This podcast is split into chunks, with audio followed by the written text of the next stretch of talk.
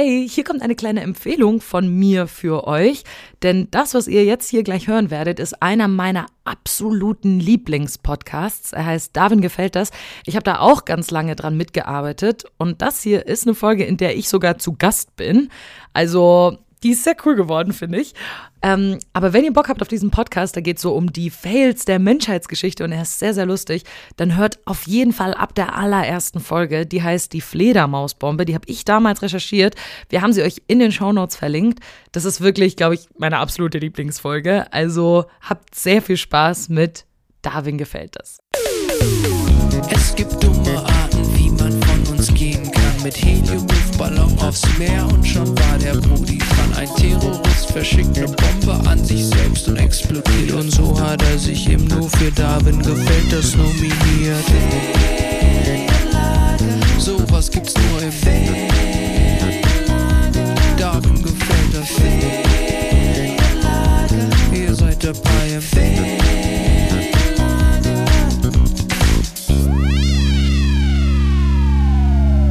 Ja, herzlich willkommen zur Ferienlagerfolge mit heute Lisa Sophie Scheurer am Mikrofon.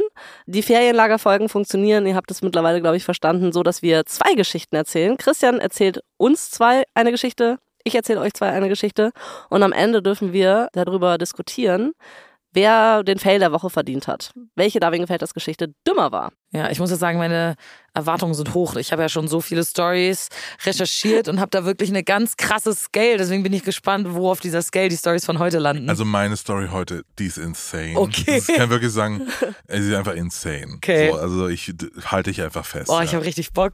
Ja, dann leg los, Christian. Soll ich jetzt einfach ja, loslegen? ich Okay. find, also wenn du so reinstartest. Okay, okay.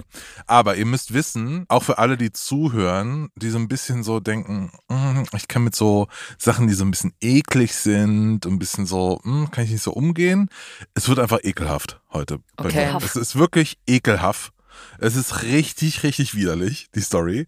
Also, wenn ihr jetzt irgendwie gerade so ein, euch noch so ein Mettbrötchen reindrückt oder so, äh, vielleicht macht doch kurz Pause, esst das Brötchen zu Ende und dann irgendwie in einer halben Stunde reden wir nochmal, weil es geht um einen Esskünstler bei mir heute. Ein S-Künstler. Ein Esskünstler, der einfach alles verspeisen kann. Oh mein Gott. Okay. Und meine ganz große Frage, und vielleicht können wir die heute zu dritt klären, an diese Story ist, why? einfach so, ich habe einfach nur Fragezeichen. Ich habe mich zwischendurch gefragt, ist der überhaupt ein Mensch? Ist das irgendwie Oh. ein Dämon oder so? Oder keine Ahnung, weißt du so, ist das irgendwie, what's wrong? Es geht um Tarare und Tarare hat irgendwie gar kein so richtiges Ziel in seinem Leben, außer Essen. Und wird mit diesem Ziel einfach von links nach rechts, nach vorne, nach hinten geschoben von Leuten, die an ihm Experimente machen, Dinge an ihm rausfinden wollen oder ihn, und da kommt der Fan ins Spiel, zu Spionagezwecken einsetzen. What the fuck? Also ich dachte gerade so, ein Ziel im Leben zu haben, was nur Essen, das kann ich sehr gut nachvollziehen. Ja, oder? Da war ich auch so. Ja, Props, Ja. so kann ich total Geil, verstehen. irgendwie so hier von einem Restaurant ins nächste, Ja, voll. mal was bei Volt bestellen, mal ein bisschen was kochen. Sponsern die uns jetzt? Tarare wird um 1772 rum in der Nähe von Lyon geboren. Seine Eltern sind arme Bauern und schon früh fällt auf, Gott, dieses Kind hat einen Appetit. Ey. ne, also es wird behauptet, dass er als Teenager eine Viertelkuh am Stück gegessen. Was? Holy, was? Aber so vom Grill oder wie? Ja, ja, klar. Also jetzt nicht irgendwie roh, aber, Er geht so auf die Weide, er so. Ham, ham, ham. aber einfach so, einfach so eine Viertelkuh an so einem Tag, das kriegt er schon hin. Ey, das Oh ist aber krass, Gott. weil du dir vorstellst, wie viel wäre das jetzt, wenn du es auf dem Grill haust? Das sind ja bestimmt drei Grills voll. Nee, Ja, überleg mal, so ein schon so- 250 Gramm Steak, da wird man schon satt von in Ja, der also Regel. Ich glaube, da halt, reicht schon so ein Showroom vom Weber-Grill irgendwie nicht aus, oder? Nee. Und Da, da muss es schon irgendwie. Alter, Ja. und der geht rein, schnabuliert das alles weg. Genau, aber obwohl er so viel essen konnte, ist er ziemlich dünn gewesen, so um die 50 Kilo äh, wiegt er, als er 17 Jahre alt war. Aber er stopft Dinge in sich rein und die werden anscheinend nicht wirklich verarbeitet. Er hat immer, immer, immer Hunger. Schade, dass es damals noch niemanden gab, der so dann an seinem Metabolismus mal geforscht hat. Ist weil das ist wahrscheinlich so. das Geheimnis zum Abnehmen. wahrscheinlich hätte man damals voll die krasse Pille dann Ja. entwickeln können oder sowas. die, wie heißt der Typ? Tarare. Ja, die Tarakur. er sieht auch ziemlich wild aus zu der Zeit. Also er hat auffallend weiche Haare, der hat einen großen, gedehnten Mund mit sehr schlechten, krummen, verfärbten Zähnen. Also irgendwie alles deutet darauf hin, okay, da ist einfach ein Nährstoffmangel irgendwie da. Ich erzähle einfach die absurden Details, weil ich muss die loswerden, aber ich kann mir es nicht wirklich vorstellen. Nämlich scheinbar konnte er zwölf Eier auf einmal in seinen Wangen lagern, wie so ein Hamster. Holy, Also- oh mein Gott. Also die Haut war irgendwie so labbrig oder so, dass er einfach so viel Eier da reinkriegen konnte. Also Also- an meiner Wange und mir gerade so wie viele Eier würde ich wohl Eins? reinkriegen. Aber Jeweils, oder? jeweils auf einer Seite eins, ja. Und wenn er gegessen hat, dann hat er mal so einen richtigen Bauch bekommen, so einen richtigen Food-Baby-Bauch. So. Äh, und wenn nicht, dann hat er so richtige faltige Haut einfach. Also so praktisch ist sein Körper war krass. darauf ausgelegt, gedehnt zu werden, sagen wir so. Aber jetzt habe ich mal kurz eine Nachfrage. Ja. War das so, weil er so viel gegessen Ja. hat oder hat er so viel gegessen, weil das so war? Ich weiß es nicht. Ah, ich weiß okay. es nicht. Es gibt noch, also so, alles, was wir wissen, ist aus historischen Akten und auch so medizinischen Akten. Die Ärzte haben auch notiert und es muss schon dann sehr auffallend gewesen sein, damit die Ärzte das notieren, dass er einfach mega stinkt die ganze Zeit. Nein. So, du hältst es nicht aus, mit ihnen in einem Raum zu Wirklich sein. so dolle. Ja. Mhm. Die Familie hat dann irgendwann genug von dem Kind, verstößt ihn praktisch. Die werfen ihn raus. Du bist Äh, zu teuer, du brauchst, du brauchst Ja. so viel Geld für dein ganzes Ja, Essen. Wirklich? er ist zu teuer. Und dann äh, irrt er so umher, isst Müll, alles, was er irgendwie finden kann und so. Und irgendwann arbeitet er dann für einen umherreisenden Quacksalber, wo er dann so kleine Tricks vollführt. Also der schluckt dann Steine, ganze Äpfel und lebende Tiere, What the fuck? um die. Oh. Ich habe gesagt, es wird eklig. Es wird noch schlimmer. Oh It's Gott. just downhill from here. Also es ist wirklich, es wird immer schlimmer. Genau, er sollte praktisch die Wundermittel dieses Quacksalbers bewerben. Also er ist praktisch so ein ganzes lebendes Frettchen, I don't know, so ein lebendes Tier irgendwie oder ein Spatz oder so. Äh, und dann nimmt er dieses Mittel und spuckt es dann irgendwie wieder aus. Ah, okay. Ich wollte nämlich gerade fragen, weil du kannst natürlich irgendwie alles in dich reinstopfen, wenn du es irgendwie erträgst. Ja. Aber du stirbst dann halt possibly. Ja. Verdauen kannst du das ja nicht wirklich. N- Nee, oder auch was da für Krankheiten in so Frettchen, die ja irgendwo auf der Straße Mhm. aufsammelt sind. Also, Ach, ich glaube, also irgendwie, das steckt da alles ganz gut weg. Also so, wartet mal ab. Irgendwann kommt Tarare dann nach Paris äh, zum Ende des 18. Jahrhunderts, also so in der Zeit vor der Revolution. Da leben damals so 600.000 Menschen und ihr müsst euch jetzt vorstellen, wie Paris damals ausgesehen hat. In Paris zu der Zeit gibt es einfach nur Schlamm, Dreck, Fäkalien, es stinkt überall. Es ist einfach so eine richtige dirty, dirty City. Aber ich meine, dann fällt immerhin nicht so auf, dass er so stinkt. stimmt. Ja, das ist gar stimmt. nicht so schlecht für Ja, ihn. So Der ist Stadt. einfach so camouflagemäßig Ja. dann äh, unterwegs. Wie so ein Ja. Chamäleon geht er dahin. Es gibt ein Zitat vom französischen Schriftsteller Louis Sébastien Massier, der über diese Zeit in Paris schreibt, wenn man mich fragt, wie ein Mensch es hier aushält, in diesem dreckigen Schlumpfwinkel einer von tausend fauligen Dämpfen vergifteten Luft zwischen Abzugsrinnen, Urinbächen, Kothaufen, wenn man mich fragt, wie ein Mensch in diesem Abgrund leben kann, wo die Luft keinen Abzug hat und sich im Labyrinth der Häuser um sich selbst dreht, wenn man mich fragt, wie ein Mensch freiwillig in diesem Gefängnis verrotten kann, so würde ich antworten, darin ist der Pariser einzigartig auf dieser Welt, dass er sogar ist, was schon beim bloßen Riechen Übelkeit erzeugt. Also es ist einfach furchtbar Krass. damals. Aber es ist vielleicht ein bisschen einfach so wie das Kugel- und Niere-Büro nach dem Sommerfest. ich weiß nicht, ob ihr am Tag danach hier reingekommen seid. Ungefähr so wie Paris zu der Zeit. Aber in Paris hat er dann so langsam seinen Trick raus und tritt auf als Vielesser und Esskünstler. Es läuft dann so, dass die ZuschauerInnen kommen dann mit Körben voller Äpfel, Eiern und Korken von Weinflaschen sogar Hä? und sagen ihm, hier ist das mal. Und er so, oh, schluckt so einen ganzen Apfel runter. Oh, ein ganzes Ei, einfach ohne zu kauen. Oh, ein Ko- Korken. Ähm, normalerweise verträgt er das alles ohne Probleme, bis eines Tages er einen schlimmen Darmverschluss bekommt Surprise. Ja, ich gerade sagen, wow. und die Zuschauermenge bringt ihn dann in das älteste Krankenhaus der Stadt. Stell dir das gerade so vor, als würden die so, als würde er so Stage-diven Ja. aus der Zuschauermenge Ja. zum Krankenhaus. Das ist wie, äh, ich weiß nicht, ob ihr Spider-Man gesehen habt, wenn er irgendwie im zweiten Film, so wird er von so einer Menge so getragen, also der Held der Stadt, so einfach so ins Krankenhaus. genau, er geht in dieses älteste Krankenhaus der Stadt und bekommt dann ein krasses Abführmittel. Der Darm ist dann, Surprise, nicht mehr verschlossen. Und das ist so, so ein Moment, wo ich mich frage, why? Weil also behandelt wird, nimmt er die Armbanduhr von einem Arzt und verschluckt die einfach und isst die. Vielleicht ist er eigentlich ein Dieb.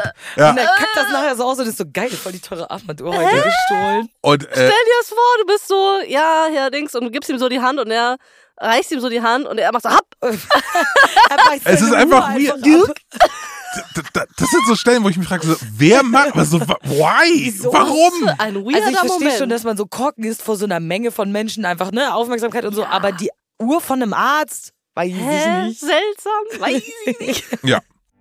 Das ist alles kurz vor der Revolution. Den Leuten geht's auch nicht gut. Paris ist einfach ein Shithole. Aber dann kommt die Revolution. Tarare schließt sich der Revolutionsgarde an und bekommt dann endlich mal genug zu essen, weil die das Essen neu verteilen und so. Und plötzlich Mhm. irgendwie lebt er ganz okay. Und er ist auch ganz normale Dinge, jetzt keine Uhren mehr. Ja, der ist dann, der ist einfach alles. Wir müssen Viel. uns das einfach so vorstellen, dass dieser Typ einfach alles ist. Also wir Okay. sitzen hier gerade im Studio, hier steht eine Tasse. Weg. Theoretisch könnte er auch diese Tasse Weg. essen. Skript, hopp, weg. Ich habe ich hab das Gefühl, dass er auch im Laufe seines Lebens, ich will ihn jetzt nicht diagnostizieren aus der Zukunft, aber ich nehme an, da ist auch irgendwie eine krasse Essstörung dann irgendwann oder so eine Zwangsstörung dann dahinter, dass er einfach Dinge, die man eigentlich nicht essen sollte, dann essen will Ja. und die dann isst. Ja. Dass er sich Äh, immer noch steigern muss, ja. Sozusagen. 1789 ist die Revolution, 1792, also ein paar Jahre später, tritt er auch äh, der Armee bei, weil er denkt, hey, da kriege ich vielleicht auch was zu essen, so. Und obwohl er irgendwann die Ration von seinen Kameraden sogar bekommt, durchwühlt er bei jeder Gelegenheit Müllhaufen, um irgendwie noch was zu essen. Einfach so, der, der ist einfach so wie so ein hungriges schwarzes Loch, dieser Typ. Ein Kumpel von mir mh, hat eine Zeit lang, das heißt eine Zeit lang hat es häufiger gemacht. Wir waren dann mal so nach dem, Was nach dem kommt Weggehen. Ja, ich auch so. Ja, wait for it. Wir haben nach dem Weggehen ab und zu mal dann so bei McDonalds und so und Ja. dann haben wir uns halt irgendwas reingefahren noch, irgendwann mitten in der Nacht. Und der hat es eine Zeit lang echt gemacht, dass er halt von Tabletts, die halt noch so herrenlos da rumstanden, die Sachen noch gefressen Nein, hat. so die letzten Ja. Pommes und so. Genau, oder so angekaute Burger oder so. Oh. Und wir immer so, äh, äh. aber für ihn wäre es wahrscheinlich so das Niceste Ja, gewesen. Tarare hätte das geliebt. Ja, also äh, mega geil. Also Tarare irgendwie im Jahr 2023 wäre wahrscheinlich nice. Der wäre so ein richtiger, wie heißen die Leute, die so zu den ganzen äh, Mülltonnen hingehen von den Supermärkten und da. Ah, Dumpster Diver. Genau, Dumpster- ein Dumpster Diver wäre hundertprozentig. Der hätte so einen YouTube-Channel vielleicht auch, wo er so sagt, so, okay, so kommst du da rein und Das so. kannst du noch essen. So. Daran erkennst du, dass es schlecht ist. Und trotzdem, also obwohl er irgendwie doppelte Rationen ist von all seinen Kollegen und Müll noch dazu, ist er immer noch unterernährt und kommt schon wieder ins Krankenhaus. Boah. Einfach weil sein Körper diese Nährstoffe nicht umwandeln kann. Ja. Naja, du ko- kriegst ja auch keine Nährstoffe von irgendwelchen Armbanduhren. Also, sorry, aber da soll man ein bisschen Paprika essen. Und dann kommt er zu Giraud Coville, und das ist einer der bekanntesten Ärzte des Landes. Und der scheint jetzt erstmal sich dafür zu interessieren, was das für ein Typ ist. So, das ist der erste Arzt, der immer so fragt so, what the fuck? Mhm. Und der fängt dann an, so ein bisschen zu erforschen, was los ist. Die Experimente gehen so, dass er zum Beispiel pro Tag das Vierfache einer normalen Krankenhausmahlzeit bekommt, trotzdem nicht satt wird. Er wühlt immer noch nach Essen im Müll, nach Dingen, die er essen kann. Und jetzt ist es Oh, jetzt wirklich, wird's schwer. Ja, sieht man Christians, Christians Gesichtsausdruck sieht man Man an. weiß sofort. also Jetzt wird's krass. Also es ist ja nicht nur so, dass äh, diese Folge ekelhaft ist. Also wenn ihr auch irgendwie Tierfreunde seid, bitte, Oh. bitte mach mal kurz Stopp oder geht mal irgendwie, springt mal vor zur Anna Story. Ich mache auch einen Marker rein in das File. da könnt ihr einfach direkt zur Anna Story auch gehen, weil Tarare ist auch Hunde, Katzen und andere Tiere lebendig. Also irgendwie, Aber wie geht das? ich weiß nicht genau wie er, ich glaube andere Tiere, so kleinere Mäuse oder so, kannst du wahrscheinlich lebendig essen und eine kleinere Katze, aber so, der isst dann einfach Tiere, die da an dem Krankenhaus irgendwie sind. oh. An dem Krankenhaus, so Streuner oder wie? Ja. Das ist so der Moment, wo ich mir auch frage, so, was ist das eigentlich für ein Mensch? Und was sind das auch für Ärzte? Aber die Ärzte geben ihm zum Beispiel eine lebende Katze. Ich kann mir vorstellen, dass er danach gefragt hat. Die Experimente werden auch einfach von diesen Ärzten forciert. Also die geben ihm auch andere Tiere zu essen. Äh, sie wollen einfach so eine Freakshow aus ihm machen. Äh, also das ich ist glaube, ja, sie wollen einfach sehen, wie weit geht er, ja. Krass. Okay, das ist aber auch irgendwie, also Ja, moralisch. Moral, ja. Hey, wir sind im 18. Jahrhundert. Da Das gab's ist wirklich, keine Moral. also wirklich, wirklich crazy. Also die Ärzte sind auch total erschrocken und können das eigentlich nicht fassen, was sie da sehen, aber Tarara macht irgendwie weiter. Einmal bekommt er 15 Portionen auf einmal. Die isst er auch. Also so, es ist, es wiederholt sich einfach, ne? Also Mhm. eigentlich können wir an der Stelle festhalten, Tarare isst alles, macht eigentlich von nichts Halt. Anscheinend aber macht ihm das nichts aus. Also irgendwie, er zerbeißt auch mal den Schädel von einem Aal und verschlingt das ganze Tier dann einfach so komplett wie so eine lange Nudel, so ein Mhm. Aal. Und die Ärzte checken dann, dass auch das Skelett, also die Gräten des Aals, Tarares Magen irgendwie nicht anhalten können. Es wird einfach wieder ausgeschieden. Also irgendwas ist da weird Ja. mit seinem Stoffwechsel. Ja. Ja. Eindeutig. So, und jetzt kommt der wilde Plan, weil dieser Corville ist nicht nur der bekannteste Arzt des Landes, sondern der hat natürlich auch irgendwelche guten Connections zur Regierung. Und der Arzt denkt sich dann, okay, wir geben diesem Typ alles, der scheidet das einfach wieder aus. Wir könnten ihn doch eigentlich für das Militär einsetzen, indem wir geheime Dokumente Oh in eine kleine Kiste tun, die geben wir diesem Typ, schicken ist den die? über die Grenze in nach Preußen und dann schaltet er wieder aus und dann ist er unser Spion.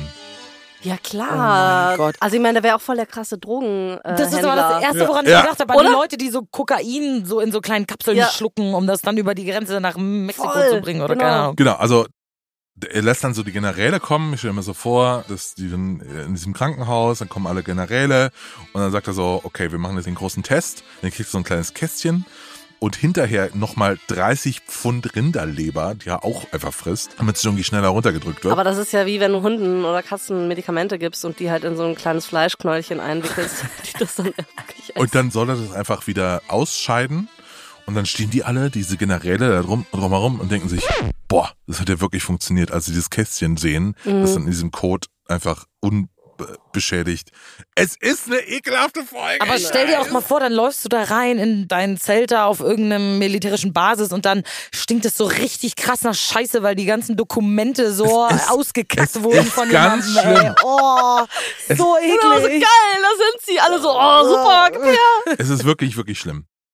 Tarare bekommt seine erste Mission dann. Also die sehen, dass es funktioniert und alle so, okay, geil. Den Typen nutzen wir jetzt für den Krieg. Und er bekommt eine Mission, bekommt praktisch so ein kleines Kästchen. So, und das soll er dann verschlucken. Nämlich, er soll ein geheimes Dokument zu einem französischen Colonel oder Colonel bringen. Ich weiß nicht, wie, wie spricht man aus? Colonel wahrscheinlich. Dieser Colonel ist eine Colonel? Colonel. Colonel? Colonel? Ja, dieser Colonel äh, ist in der Nähe von Neustadt äh, an der Weinstraße in Preußen gefangen gehalten. Tarares Chef, der heißt Beauharnais, der traut seinem Spion offenbar, aber noch nicht und packt deswegen in dieses kleine Kästchen keine krass geheime Botschaft, sondern irgendwie was, was sie theoretisch auch aufgeben würden. So morgens zum Mittag gibt's Schweinebraten. Genau, also so so erste Mission ist eigentlich nur so ein, so ein Test. großer Testlauf. Dieser Colonel, der da gefangen ist, der hat nämlich eigentlich alle Truppenbewegungen und weiß, wo alle irgendwie sind. Der hat krasses Geheimwissen und sie trauen aber Tarare nicht, dass irgendwie er jetzt noch zusätzlich ihm Geheimwissen gibt und ihn aus dem Knast befreit und so. Tarare soll sich als preußischer Bauer verkleiden und macht sich los auf seine Mission. Er wird also losgeschickt. Und jetzt braucht man halt als Spion natürlich auch ein paar Skills. Vielleicht, also wir können ja mal irgendwie gerade brainstormen, stellen wir uns mal vor, wir würden jetzt Spione ausbilden. Was müssen die können? Na, so unter so Laser drunter durchklettern. Das ist Ja, das ist schon, das ist schon High Level. Also, also ich würde sagen, irgendwie erste Sache ist vielleicht nicht auffallen. Ach so. Aber genau das habe ich auch gedacht. Also ich denke ja die ganze Zeit, wie der so der Typ aussieht, weil du hast ihn ja am Anfang beschrieben, dass Ja. er halt schon ein auffälliger Ja, mit Also, großem Mund. großen und genau Ja. und so Viel Haut. also diese Zähne, dass sie auch auffallen. Und da würde ich schon sagen, da dreht man sich wahrscheinlich schon um, auch wenn er riecht und so. Ja. Ja. und dazu kommt noch, dass er halt irgendwie alle drei Meter anhält, um im Müll zu wühlen nach Ja, Essen. auch ähm, nicht so ganz unauffällig. Also dieser und Typ dann so eine Katze. Ha, und er spricht kein Deutsch. Also er soll sich als preußischer Oh. Bauer verkleiden, Ah, der kein ja, Deutsch klar. spricht Ja, okay. und Ja. andauernd im Müll und im Misthaufen irgendwie nach Essen sucht und so. Und deine Uhr, deine Armbanduhr wegsnackt. Also genau. Der Typ kann gar nicht nicht auffallen. Er Ja. kann nicht nicht auffallen. Und natürlich wird er irgendwie gefangen genommen. Gott. Sie werden in der Nähe von Landau auf ihn aufmerksam. Die denken, okay, irgendwas ist mit dem weird. Ja. Ähm, tun ihn ins Gefängnis. Dann nach einem Tag im Hat er, Gefängnis. die, hat er das Gefängnisgitter aufgegessen und Ja, so, also, ihr könnt mich nicht einsperren. Und die fragen ihn so, hey, what's wrong with you? Und er sagt zuerst nichts. Es stand dann irgendwie eine kleine Folter zu geben an ihm. Es ist, Kleine Folter. es ist jetzt wirklich nicht das Schlimmste, was in dieser Folge passiert ist. Es tut mir leid. Aber relativ schnell gesteht Tarare alles. Er sagt, Mhm. ich bin Spion und ich bin irgendwie, ich habe so ein Kästchen im, im Darm und ich muss das ausscheiden. Und die Preußen ketten ihn an die Latrine dann an und dann ist er da in dieser Latrine und kackt dann das Kästchen wieder aus. Also so, die Preußen sind einfach irgendwie pisst, so, okay, es ist ein Spion, Mhm. wollen ihn eigentlich hängen, aber dieser General, der dort äh, die Verhöre gemacht hat, das General Zögli heißt der, Der war zuerst mega pissed, aber irgendwann findest du auch einfach funny. Bemitleidet ihn auch ein bisschen, lässt ihn einfach gehen. Wirklich? Ja, ja. Ja, okay, was kann ich mir vorstellen, dass wenn so ein Typ vor dir steht, ich meine, er ist ja wirklich, also ich will niemanden zum Opfer machen, der es nicht ist, aber ich glaube, der Mensch, der ist schon wirklich ein Opfer. Ich glaube auch. Der ist schon gestraft genug. So. ja, Ja. Ist, ist wirklich so, oder? Der arme Kerl. Er kommt dann wieder zurück nach Frankreich zur französischen Armee und fleht diese Leute an, nie wieder als Spion arbeiten zu müssen, was ganz, ganz furchtbar war. Ja. Und so wird er auch verprügelt und so. Hm. Dafür hat er jetzt aber ein anderes Ziel. Denkt sich jetzt zum ersten Mal, okay, das nervt jetzt. Es, ich muss von meinem Appetit geheilt werden. So, es muss jetzt Schluss sein. Also macht Harare sich zurück auf den Weg ins Krankenhaus zu seinem alten bekannten Professor und der bittet ihn, ihn so zu machen wie alle anderen. Und dieser Professor, der bietet erstmal alles auf, was er irgendwie auch nur an neuen Medikamenten auftreiben kann. Also Opium zum Beispiel. Er pumpt ihn voll mit Opium und schaut, was passiert. Und tatsächlich hat nämlich Opium eine appetithemmende Wirkung und Ah. so Hm. sorgt eigentlich dafür, dass du Appetitlosigkeit hast. Aber nicht bei Tarare. also versucht das irgendwie mit einer Kur mit saurem Wein, das klappt nicht. Dann irgendwie Tabakpillen. Tabak soll ja auch Appetit hemmen, aber nicht bei Tarare. So, es funktioniert einfach nicht. Hat er mal Hypnose ausprobiert? Oh, das, das weiß ich nicht, aber könnte wäre eigentlich ganz gut. ne? Ja. Aber es funktioniert irgendwie alles nicht. Also so, der ist total gequält von diesen Versuchen, hat einfach mega Hunger, streift nachts durch die dunklen Hinterhöfe und kämpft dann mit so den Straßenhunden um Aas und Ach du Oh Scheiße. Gott. Ach so, So. Scheiße.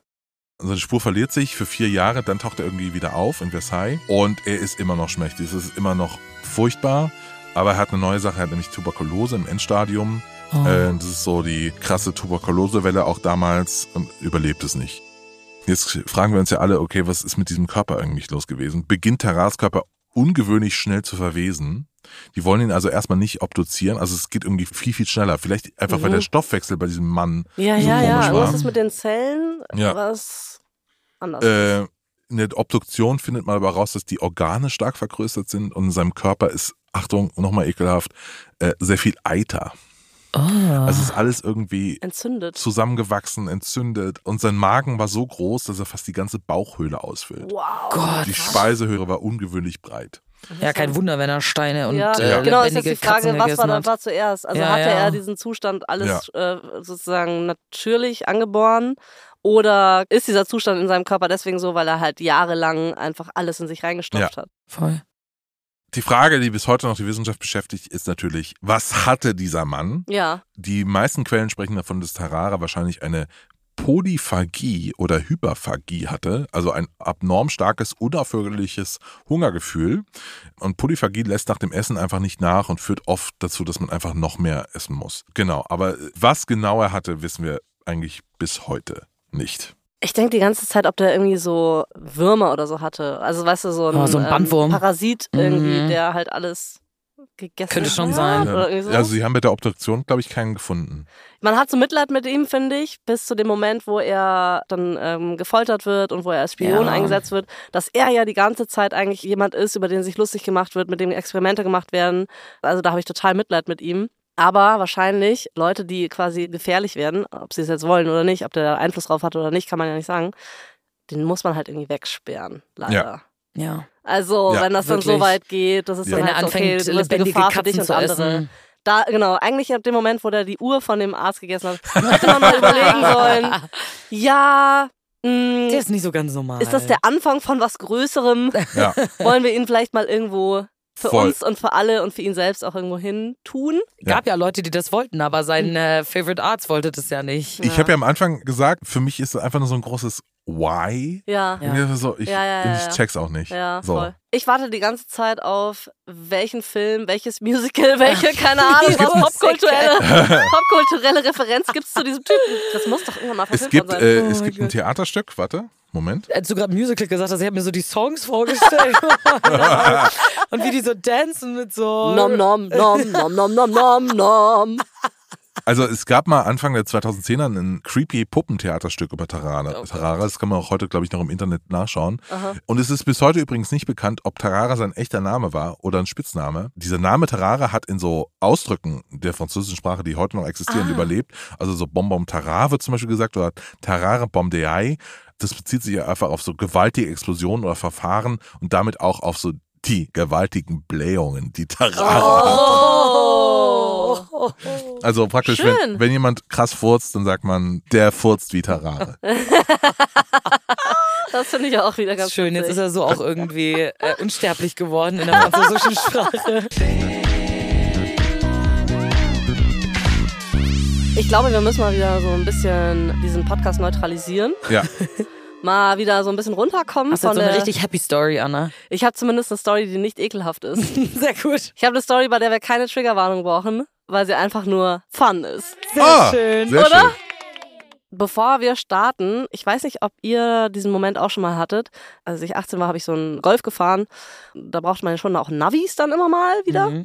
Und dann habe ich mir bei Aldi so ein äh, TomTom-Copy-Navi geholt. Geil. so TomTom. scheiße immer, ey. So. Und damals war es ja nicht so, dass irgendwie das dann einfach mit WLAN aktualisiert werden konnte, so die Karten in diesem Gerät, sondern man hat dazu dann so eine CD-ROM bekommen, auf der halt irgendwie so pseudo-aktuelle Kartendaten waren. Die war doch arschteuer, oder nicht? Ja. Wir haben sowas auch. Diese CD-ROMs haben so viel Geld gekostet. CD-ROM Spanien, hier. Ja. 80 Euro. Das ist total unvorstellbar. Und natürlich hatte ich dann auch immer keinen Bock, das zu aktualisieren, weil ich kaufe mir nicht CD-ROM Spanien äh, für 80 Euro, sondern ich habe halt irgendwie immer so toi toi toi, dass diese Karte irgendwie noch so einigermaßen aktuell ist. Und dann kam es tatsächlich mal zu dem Moment, dass ich in den Skiurlaub fahren wollte über Silvester mit diesem Auto und in die Schweiz wollten wir fahren. Und von München aus losgefahren, Richtung Schweiz. Und ich habe halt in meinem gammeligen Scheißnavi halt eingegeben, den Zielort. Und wir fahren und fahren und fahren und kommen voll in den fetten Schneesturm. Es war einfach eh schon so eine mega anstrengende Fahrt. Wir sind auch erst total spät losgefahren. Es war dann irgendwann Mitternacht. Schneesturm. Wir fahren voll den steilen Berg hoch auf so einen Pass zu. Das war schon super gruselig, weil ich hatte jetzt auch nicht die besten Reifen so. Es war halt links und rechts, man hat nur noch Schneewand gesehen und ich hatte richtig Schiss schon, weil ich wusste nicht, geht's jetzt links möglicherweise endweit runter. Man konnte auch nicht aussteigen, weil es so doll geschneit hat. Ja, wir sind irgendwie so vier Stunden gefahren, sind auf dem Pass ganz oben. Mein Auto schlendert nur noch so. Also mein Navi sagte halt, so man soll jetzt da weiterfahren. Turns out, dieser Pass ist seit Jahren zu. Oh Gott. Und wir nur so, fuck. Wir sind die ganze Strecke wieder fast bis nach München zurückgefahren, um dann den zweiten Weg zu fahren, weil man musste halt über diese Bergkette irgendwie drüber. Die Fahrt hat, glaube ich, sieben oder acht Stunden statt vier gedauert. Das war so mein worst Navi-Erlebnis, weil diese Kackkarte dort nicht aktualisiert war. Das hat mich daran erinnert an die Geschichte, die ich euch heute erzähle, nämlich die Story von den Kongbergen. Das ist eine Bergkette, die zwar auf geografischen Karten eine Zeit lang eingezeichnet war, die es aber nie gegeben hat. What? Hm, eine fiktionale Bergkette. Also die Geschichte, die beginnt 1788 in London. Da wird die African Association gegründet. Das waren, glaube ich, zwölf oder 18 Typen natürlich, die sich zum Ziel gesetzt haben, den afrikanischen Kontinent zu erforschen und vor allem eben auf geografische Art und Weise zu erforschen. Weil zu diesem Zeitpunkt haben äh, europäische Länder schon Handel mit afrikanischen ähm, Ländern betrieben, aber meistens nur an den Küsten. Das Inland war eigentlich noch total unbekannt. Man wusste nicht genau, was da ist. Aber die hatten gute Intention. Ja, Weil zum immer, Beispiel ich so dort höre- Gold plündern. Ja, genau. Wenn ich so höre, weiße Leute wollen Afrika erforschen, da gehen direkt die Äh, Alarmglocken Ding an Dong. Ja, genau. Also das hätte ich nämlich als nächstes gesagt. Das Ja. ist natürlich immer, klar, du hast irgendwie ein geografisches Interesse, was wahrscheinlich für alle irgendwie gut ist, wenn man weiß, wie sieht dieser Kontinent aus. Ich Mhm. kann vielleicht mal eine Karte zeichnen oder so. Aber die machen das natürlich nur, um danach dann da rein zu wandern und zu gucken, wo können wir hier Schätze, ähm, Wo ist der Stuff? wo ist der Ja. Stuff? Ja. Was natürlich verwerflich ist, was wir alle wissen, ist halt, ja, wir zeigen euch mal, wie man das hier macht. Ja. Wie wir weißen Europäer, wir schlauen Menschen, so, also. Ihr wollt ja alle so leben wie wir. Genau, diese Erhabenheit ist natürlich hochproblematisch. Diese African Association sind also Männer, die eigentlich ihre eigene Kultur mal wieder anderen überstülpen wollen. Und 1794 beauftragt diese African Association den Arzt Mango Park damit, den Fluss Niger zu erkundigen. Der soll also dahin fahren und mal gucken, wie verläuft dieser Fluss, wo führt er hin und so weiter. Damals konnte man weder den Verlauf noch die Quelle noch irgendwas vom Niger, also wusste man gar nicht, wie der verläuft, man wusste nur, dass es ihn gab. Und dieser Mango Park nimmt sich das eben als Mission und schafft es tatsächlich auch, den Verlauf zu checken und findet ihn und kann so grob sagen, wie der fließt. Er kommt dann also mit seinen Aufzeichnungen mit einem Reisebericht namens Travels in the Interior of Africa zurück nach London und bringt seine Aufzeichnungen mit. Das ist das Ausgangswerk für den Protagonisten von unserer heutigen Folge, für Major James Rennell. Major James Rennell wird beschrieben als so ein Typ mittlerer Größe, gut proportioniert, aber auch ein ernster Typ. Er ist auch so halt eher so ein Wissenschaftlertyp, der gerne alleine irgendwie forscht und so, zurückhaltend, bescheiden. Was man über ihn wissen muss, ist, dass er im Siebenjährigen Krieg gekämpft hat und dort eine so schwere Kriegsverletzung davonträgt, dass er recht jung schon in den Ruhestand geschickt wird in den bezahlten Ruhestand und dort dann quasi Zeit hat, weiter so Aufzeichnungen zu machen, zu forschen und so. Er forscht vor allem in der Geografie, also das ist so sein, sein Ding. Er zeichnet zum Beispiel 1783 die erste geografisch exakte Karte von Indien. Also der ist jetzt okay. auch, ein, also der macht das wirklich gut und der ist auch nicht blöd. 1792 dann wird er als Ehrenmitglied zum offiziellen Geografen von dieser African Association gemacht. Bis hierhin läuft es noch sehr gut für James Randall, kann man sagen, aber dann macht er einen Fehler. Dieser Mango Park, der hat damals den Niger aufgezeichnet, hat irgendwie den Verlauf irgendwie in eine Karte gemalt. Er hat aber auch nicht nur das gemacht, sondern er hat einen ganzen äh, äh, Bücher voll mit Eindrücken, die er in Afrika gesammelt hat über die Geografie, über die Natur, was er halt alles gesehen hat. Und es ist ja wahrscheinlich so die einzige Möglichkeit damals, sich irgendwie überhaupt zu informieren. Also du hast Ja. jetzt nicht irgendwie so Instagram, wo du schauen kannst, hey, wie sieht's denn da jetzt eigentlich aus? Ja. Oder irgendwie ein cooles TikTok. Voll. Und Ja. er kann auch nicht mal schnell hinreisen. Genau. Oder Äh, Google Maps machen. Genau, Ja. Street View. Ja. So funktioniert nicht. Das heißt, er muss sich eigentlich komplett darauf verlassen, was andere Leute beobachtet und aufgeschrieben haben. Und daraus will er jetzt geografische Daten erstellen. Ein Jahr später bekommt James Randall nämlich die Aufgabe, auf Grundlage von diesen Erkenntnissen, die dieser Mango Park damals gesammelt hat, eine Karte von Afrika zu zeichnen. Ich möchte euch jetzt vielleicht als allererstes mal diese Karte zeigen, weil ich finde es total beeindruckend, wie man überhaupt es schafft, diese Umrisse schon so gut zu machen. Also Wow. das ist die Karte, die, sehr Randall damals gezeichnet Das hat. sieht wunder wunderschön aus und die Umrisse sehen sehr krass so aus, Oder? wie Afrika jetzt auch dargestellt wird, sogar mit Madagaskar daneben und so. Genau. Ja, schön. Also oben hat er auch so die Länder angezeichnet im Norden des Landes, aber eigentlich ab der Hälfte ist unten ist alles weiß und da steht einfach nur unknown parts. so, fair enough. So, Ja. da waren Ja. wir halt noch nicht. Deswegen kann ich jetzt an der Stelle noch nicht aufmalen, was da ist. Also das ist seine Aufgabe, jetzt eine Karte von Afrika zu zeichnen. Er benutzt dafür eben die Daten, die äh, ein anderer Typ irgendwie ein paar Jahre davor gesammelt hat. James Randall zeichnet dann auch auf diese Karte ein Gebirge, das er Mountains of Kong nennt. Die zeichnet er so parallel zum 10. Breitengrad ein, ohne aber einen wirklichen Beleg dafür zu haben, dass es sie wirklich gibt. Er so, da könnten eigentlich, also Berge wären doch nett, wenn die da wären, oder? Machen wir doch Ja. mal hier, da wäre doch schön, da kann man sich draufstellen, runtergucken. Ich glaube auch Mountains of Kong ist der neue Marvel-Film, oder? Der kommt nächstes Jahr raus. Das ist echt so, das klingt so. Aber es ist auch nicht so, dass er irgendwie so sagt, ja, das sind so zwei, drei Berge, sondern es ist eine 1000 Kilometer lange Bergkette, die er einfach mal so da reinmalt, so auf gut Glück. Geil. Wird schon, Das wird schon ist halt so passen, lustig, gell? weil er ja sonst eigentlich so viel Ahnung hatte. Warum macht er das? Ja, dazu komme ich jetzt. Wie kommt man auf diese Idee, einfach so random eine Bergkette auf die Karte zu malen, die es wahrscheinlich nicht gibt oder wo- für die es keinen richtigen Beleg gibt? Also Mango Park, der da war, hat in seinen Aufzeichnungen geschrieben, dass er in weiter Ferne Gebirge bzw. Hügel gesichtet hat. Das überzeugt ihn tatsächlich. Außerdem ähm, hat Mango Park ja den Niger damals aufgemalt. Und bei dem ist es so, dass er glaubt, ja, ein Fluss muss ja irgendwie im Gebirge entspringen. Das heißt, es musste einen Berg geben. Und Mango Park zeichnet den Niger auch nicht so, wie er tatsächlich heute ist. Der macht ja so eine, so eine Kurve, ich zeige euch das gleich noch. Sondern in den Aufzeichnungen von Mango Park ist es ein Fluss, der quasi parallel zum Breitengrad verläuft. Also sehr einfach waagerecht. Und deswegen glaubt Rennell, ja okay, das heißt, es muss ja einen Berg geben, die den Fluss davon auffällt, Richtung Landesinnere zu fließen. Deswegen geht er einfach davon aus, dass es eine komplette, fette, riesenlange Bergkette von links nach rechts gibt. Also können wir mal kurz hier festhalten, was für einen beschissenen Job Mango Park gemacht hat, oder? also, aber so, ja, das wird ja schon so, so von hier nach links nach rechts. So, Ja. auch ist schon vier, ich mach mal Feierabend. Ja, Passt. so ist es wahrscheinlich wirklich, genau. Und ich muss Time. sagen, ich bin auch schon ein bisschen beeindruckt davon, dass er sagt, von diesen paar falschen Beobachtungen leitet er das aber so ab und sagt, na ja, das macht ja Sinn, wenn der Fluss da entlang fließt, dass dann da auch ein Gebirge ist. Ich muss sagen, ich kann es ein bisschen nachvollziehen. Voll, ja. Also ich, ich zeige euch das mal kurz. Das ist der Teil, also das ist ein Teil von Westafrika hier, ein Ausschnitt. Und das ist der Niger. Ach, krass. Also er fließt zuerst nach Norden und dann fließt er im Süden ins Meer. Okay, also wirklich so eine Kurve macht Ja, er richtig. Genau, der ja. macht so eine Kurve. Man kann sich tatsächlich auch gar nicht genau erklären, warum der diese komische U-Form hat, diesen Knick nach unten nimmt. Und Rennell denkt sich auch, ja, das kann eigentlich gar nicht sein. Es muss ja auch aufgrund der Aufzeichnungen von diesem äh, Mango Park, der muss ja gerade verlaufen. Das heißt, irgendwas hält ihn davon ab, nach unten zu fließen. Und deswegen malt er hier diese Bergkette rein. Geil. Ich liebe es das auch, dass die sich so krass an diesen Breitengraden orientieren, die Ja. einfach so Menschen Ach, das ausgedacht wird schon sind. so sein, doch. Ja, das ist so mal ich, also eins zu eins da drauf. Also man weiß tatsächlich bis heute nicht, warum der Niger so verläuft, so halbkreisformartig.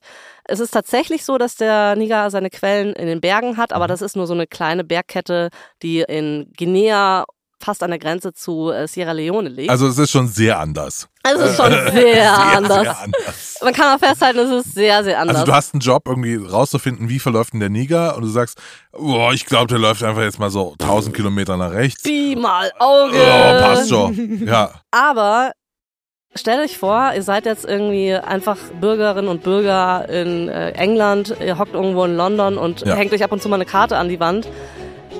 Wie solltet ihr rausfinden, ob das jetzt stimmt oder nicht? Natürlich will Ja. ich das glauben. Ja, Logisch, Klar. der Typ war ja da. ja. Du denkst, der war da, der hat diese Gebirgskette gesehen, deswegen hat er sie aufgezeichnet. Ich habe auch heute. Also hinterfragst ja auch gar nicht, wie das entstanden ist. Wahrscheinlich, Ja. dass da irgendwer mal was gesehen hat, sondern dir wird irgendwie aus vermeintlich verlässlichen Quellen so eine Karte hingelegt. Ja. Dann so, warum sollte ich jetzt sagen, kann das denn sein? Ja, wir hinterfragen Google Maps ja auch nicht. Wie Ja. oft ich schon blind Google Maps gefolgt bin und dann in irgendeine Sackgasse gekommen bin. Also ich Ja, habe jetzt auch die- nicht gelernt. Das sind dieselben Gedankengänge, die diese äh, Flat Earthler auch haben. Die denken, warum sollte die Erde äh, flach, äh, rund sein? Ich war, hab's ja nicht gesehen. So, weißt du so. Das hat Genau. irgendwie Leute sich einfach ausgedacht. Ja, dass stimmt. Eigentlich ist. deswegen, ja genau, deswegen hatte ich diese Gedanken Mhm. auch noch nie.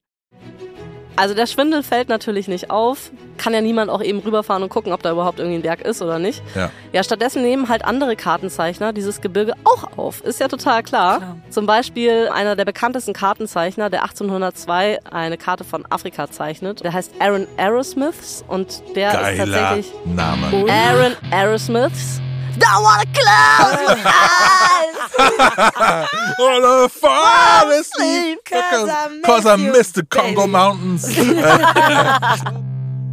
And I don't wanna miss the Congo Mountain. Also der hat sehr, sehr, sehr viele Karten gezeichnet und seine Söhne veröffentlichen auch danach noch, also es ist so ein Familienbusiness, was die machen, über 700 Karten, die wirklich einflussreich Geil. sind, die auch zum größten Kartenverlag Londons Und werden. eine von denen hast du auf dein TomTom runtergeladen, ne? Ja, äh, TomTom hat mich über die Congo Mount, über die Kong Mountains nach ins äh, Skigebiet von der Schweiz geleitet. Du musst nur die Fähre nehmen. Hä? Naja, okay. Auf dieser Grundlage entstanden halt quasi zahlreiche Legenden und Mythen über diese Kongberge. Zum Beispiel sollen sie schneebedeckte Gipfel gehabt haben. Also das sind Sachen, die Leute dann einfach so dazu erfinden, so auf diese Lüge noch eine Lüge draufsetzen. Ja, die meisten Berge haben ja schneebedeckte. Gipfel, also werden die Kong Mountains das schon auch Ja, haben. da gibt's dann auch, sagen wir mal, Gold. Ja, wäre ja voll cool, stimmt. Vielleicht da der Yeti. Und wisst ihr, dass die Kongberge unüberwindbar sind? Noch niemand hat es geschafft, sie zu überwinden. Weil Es kann sie niemand die überwinden. unüberwindbaren Berge. Irgendwann fliegt dieser Schwindel aber trotzdem auf, nämlich als der französische Offizier und in Anführungszeichen Afrika-Forscher Louis Gustave Bonger im Jahr 1888 tatsächlich mal hinreist und mal guckt so, ja, also jetzt schauen wir uns Aber das so mal 100 an. Jahre später, oder was? Ja, ja, ja. 100 Jahre lang glaubt einfach die ganze Menschheit, dass es da so komische Berge sind. Ja, total. Und das ist halt wirklich dann, das musst du erstmal wieder aus dem kollektiven Gedächtnis löschen. Ja. Ja, Mann. Wahrscheinlich kann ich mir vorstellen, dass seine Motivation so war, alle Leute sagen, diese Berge sind unüberwindbar, aber ich gehe da jetzt hin und dann kehre ich als Held zurück, weil Ja. ich diese Berge überwinde. Und dann kommt ist er es da so, an. Äh, hä? Oh, da war so ein kleiner Stolperstein, das war's. Das waren die Berge. Also Bonger ist der Erste, der dann halt merkt, hier gibt's ja gar keine Berge. Er erzählt zu Hause allen davon, wahrscheinlich sagen alle so, nee, kann nicht sein, wir kennen Seit doch die 100 Mythen. Jahren steht das auf den Aber Karten. das sind doch also. die mit den schneebedeckten Gipfel, Gipfeln. Wahnsinn. Das kann ja nicht sein. Der Rennell, der diese Karte gemalt und diese Berge erfunden hat, ist zu der Zeit schon über 80, ist auch schwer krank, der kriegt das gar nicht mehr mit. Also für ihn ist sein Lebenswerk gerettet, ja. Dieser Mythos um die Kongberge hält sich aber noch ziemlich lange. Sogar noch 40 Jahre, nachdem dieser Bonger die Aufdeckung gemacht hat, dass es diese Berge gar nicht gibt, werden sie trotzdem noch in einen Oxford Advanced Atlas eingezeichnet. Krass. Was richtig krass Also ist. praktisch im 20. Jahrhundert. Ja. Also, okay. Ja, ja, das war die Krass. Geschichte der fiktiven Bergkette, die Kongberge. Was für ein geiler Fail. Das ist so ein guter Fall gewesen. Ja. Oh mein Ja. Gott. Und nicht eklig, das fand ich Ja, ganz gut. also Ja. wir, wir diskutieren hier normalerweise immer, wer gewinnt. Die Kongberge gewinnen. Also Ja, von mir aus, ja. Also finde ich auch Ja. eindeutig, muss ich sagen, tatsächlich. Ja. Also Tarara war schon krass und so. Und er tut mir sehr leid, aber irgendwie. Es Ich ist- finde die Kongberge, Ja. das ist wirklich so eine Story, die erzählt man so weiter. Also Ja. wobei, Ja. Tarara erzählt man vielleicht auch weiter. So von wegen wusstest du, da ist ein Typ, der isst alles. ja. Ja, ich freue mich. Also dann da werde ich mich jetzt auch gar nicht gegen wehren. Dann sagen wir, Major James Rennell gewinnt das Rennen in dieser Ferienlagerfolge. Wie ist denn momentan so der Stand? Habt ihr so einen Count von wegen, wer von euch öfter, sag ich mal, gewonnen hat bis jetzt? Also, was wir machen werden, ist, wir haben ja nächste Woche einen Auftritt. Ja. Wir haben jetzt am Wochenende einen Auftritt. Übrigens, ihr könnt noch Tickets kaufen. Ja, Ne, also so, wenn ihr das jetzt hört, wir sind in Köln. Und was wir dort machen wollen, wir wollen dort den Gewinner dieses ganzen Ferienlagers äh, küren. Ah, auf dem Here and Now Festival. Wenn Genau. ihr noch Tickets haben wollt, dann geht mal auf hereandnowfestival.de. Da könnt ihr bestimmt noch äh, Karten für Darwin gefällt das live shoppen. Da sind wir und da wollen wir eigentlich den, den Gewinner dieser Ferienlager aus. also den Gewinner zwischen euch beiden oder den Gewinner, welches war die krasseste Story des Genau. gesamten Ferienlagers? Wer ist Genau. der dümmste Protagonist Genau. äh, unserer Ferienlagerfolgen? Und wo wir schon irgendwie am Ferienlager anpreisen sind, es wird auch äh, ein, kleines, ein kleines Goodie geben für alle, die dort sind. Ja. Weil ähm, wir haben ein Shirt, das exklusiv einfach geschenkt wird den Leuten, die kommen. Was? Ja, Oh, jetzt Ja. bin ich richtig traurig, dass ich nicht Ja. kommen kann. ja. Boah. Ja. Vielleicht bewahren wir dir eins auf. Oh. Wir machen so das- 30 oder so und dann die ersten 30, die da sind, wir schmeißen die so in die Menge. Ich Habt ihr so eine geile T-Shirt-Kanone da? Wollten Ich wir wollt- eigentlich? ich wollte- weißt du, wie teuer die Dinger sind? 1000 Euro! Was? Ja, Was? Ja. Das ist ja teurer als so eine CD-ROM für das TomTom nach. Da kann ich jetzt Spanien, Griechenland und Italien kaufen. Ja. Scheiße. Also echt krass teuer. Äh, genau, aber äh, ich schmeiß den einfach so. Lisa, schön, dass du da warst. Es hat richtig Spaß gemacht. Ja, Ähm, mir hat's auch mega Spaß Ich hoffe, gemacht. die Original Darwin gefällt das Vibes sind weiterhin äh, bestehen immer noch. Ich muss sagen, für mich ist es auch eine Ehre, jetzt mal so ein bisschen Teil von so einer Folge zu sein, weil immer, wenn ich Darwin gefällt das höre, was ich ja immer noch mache, auch wenn ich die Folgen teilweise gar nicht mehr recherchiere, aber sitze ich da und ich rede so richtig krass mit euch. Also ich das, das, was ich jetzt gemacht habe, mache ich auch zu Hause, wenn ich die Folgen höre. Ich weiß nicht, ob es anderen ZuhörerInnen auch so geht, aber ich sitze da und bin voll so, ja genau, bla bla bla und reiß selber Witze, die kein Schwein hört. Das Einfach. ist parasoziale Bindung Ja. plus. Aber sowas Ja. von. Äh, und jetzt ist es schön, dass andere Leute mal meine dummen Kommentare auch hören. also vielen Dank, dass ich da sein durfte. Es war auf jeden Fall super cool mit dir. Darwin gefällt das ist eine Produktion von Kugel und Niere mit Anna Bühler und Christian Alt. Recherche und Redaktion Johanne Burkhardt, Lina Kempenich, Lena Kohlwees und Schalka Tetig. Produktion Tatjana Tamerus. Musik Robert Sladecek. Audioproduktion Simone Hundrieser. Sowas gibt's nur im Darwin gefällt das Ihr seid dabei im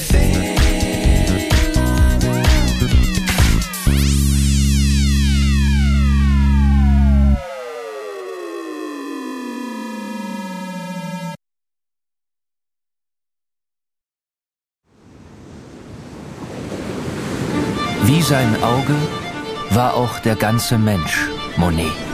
La lumière, une quête de, de l'eau. Diese Suche nach Licht, nach dem Wasser, nach einer neuen Malerei. Das ist fast wie eine Pilgerfahrt.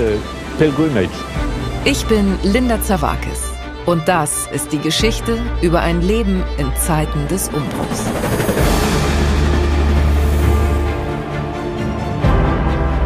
Monet Monet selbst steht als Künstler für die Erneuerung einer Definition dessen, was Kunst überhaupt ist. It's just antithetical. Er macht das Gegenteil von dem, was vernünftig gewesen wäre. Da als junger Mensch zu sagen, das interessiert mich nicht, ich gehe den Weg nicht mit, das ist schon ungeheuerlich. Ich habe es satt. Ich werde dir nie wieder schreiben. Da kannst du sicher sein. Monet geht es um Monet, um sein eigenes Werk. Tu bois du vin? Es lebe Claude. Sein Weg nach oben führt in die Einsamkeit. Meine arme Frau hat den Kampf um ihr Leben heute Morgen verloren. Ich bin alleine mit den Kindern.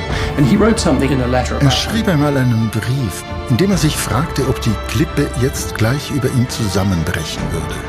So wie sein ganzes Leben in diesem Augenblick. Monet. Zeiten des Umbruchs. Überall, wo es Podcasts gibt.